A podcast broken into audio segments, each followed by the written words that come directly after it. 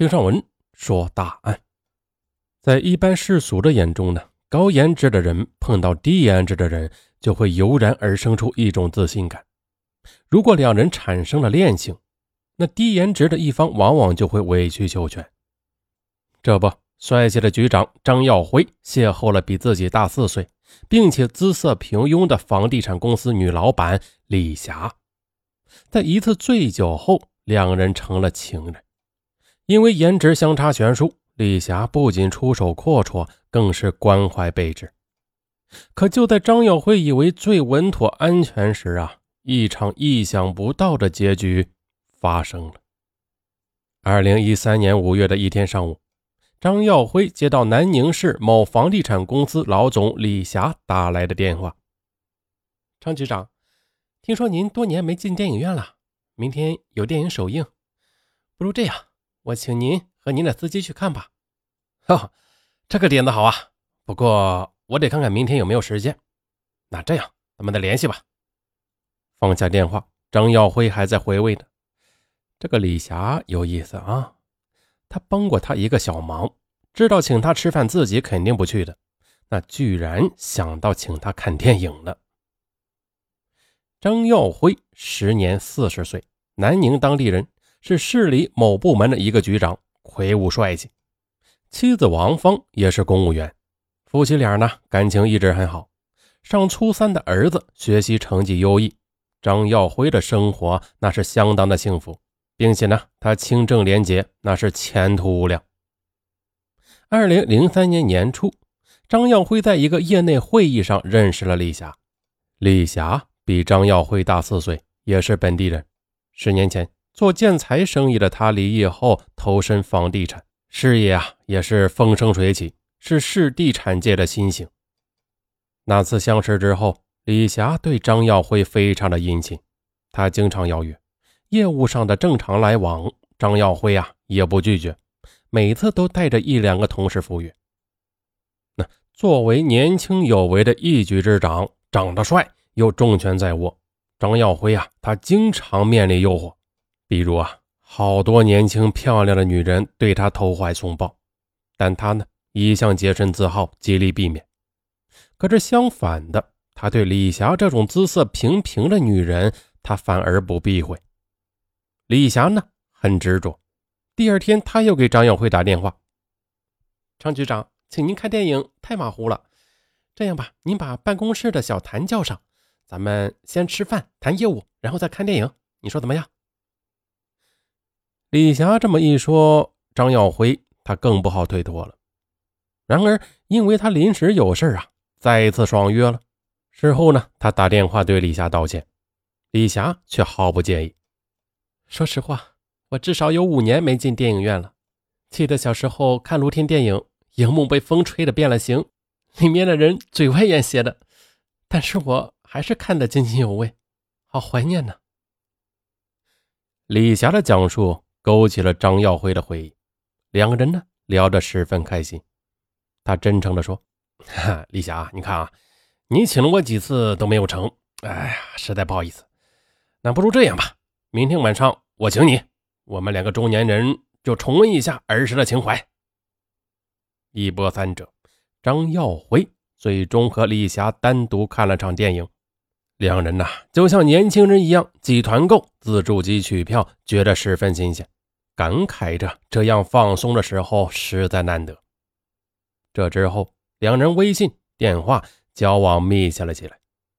这年七月，李霞新买了一套别墅，规划院子时，她提前把草图发给了张耀辉，所以呢，两人就院子的规划问题约谈，吃饭呀，更是不下五六次。李霞非常善解人意。张耀辉心情不好时，他总是发来一些幽默的笑话和彩色的漫画，那些切合心意的画面总是能击中张耀辉的心。在官场多年，张耀辉已经习惯了在人面前掩饰情绪的。妻子工作忙，他也很少对他吐槽。而像李霞这样不用多说就懂自己的，那实在是难得呀。就这样。两人那是越走越近，成了无话不谈的朋友。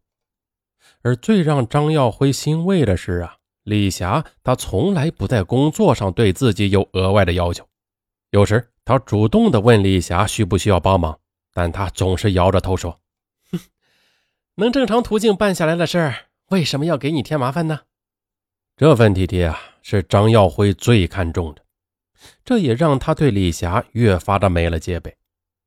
二零一三年九月的一天，李霞又请张耀辉吃饭。当晚呢，张耀辉的妻子出差不在家，孩子又在岳母家里，他不用担心晚归，就多喝了几杯，并且还叮嘱司机不要接他。到时候啊，他让李霞送自己回来。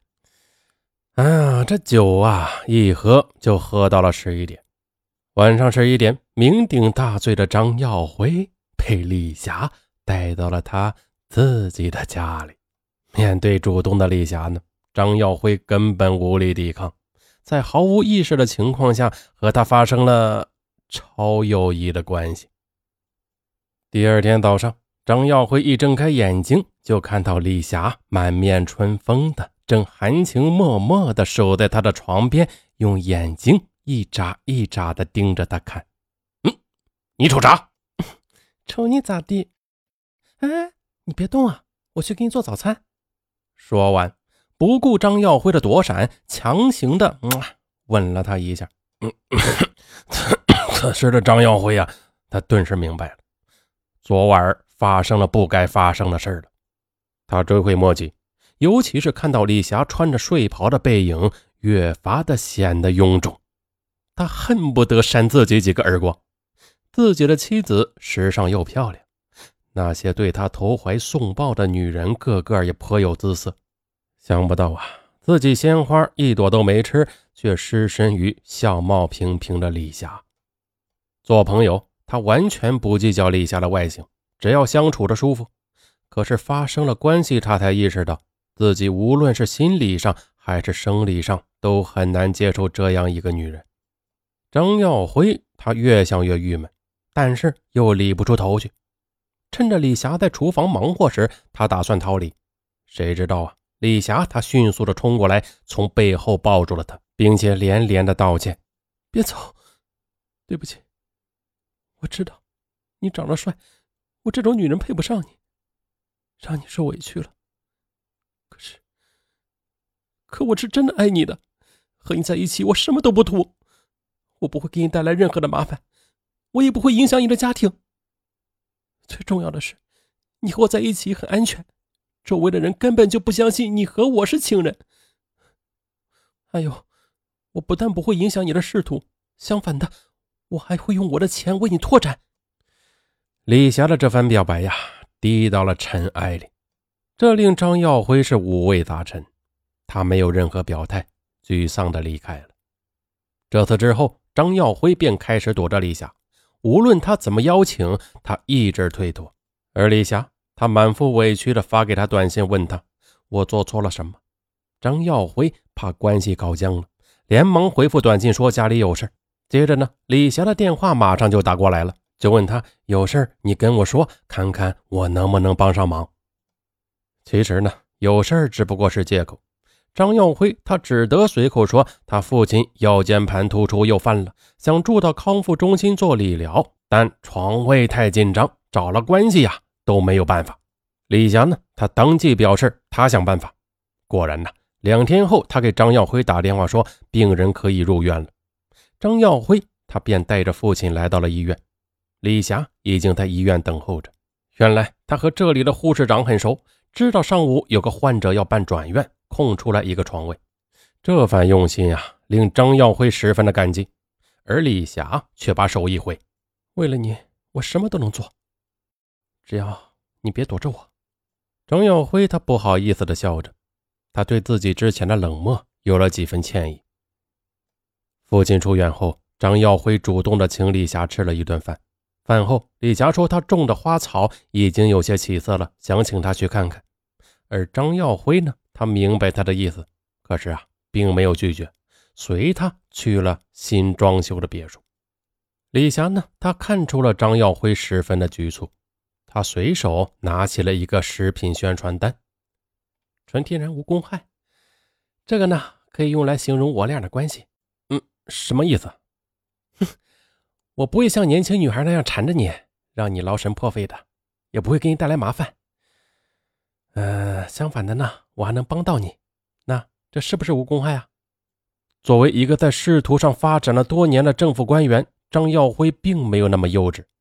他不信李霞混迹商场多年会永远的无欲无求。不过呀，这段日子以来，他也确实看到了李霞对自己的用心。他拒绝他的话，那他很可能会鱼死网破；而维持目前的关系，反而能相安无事。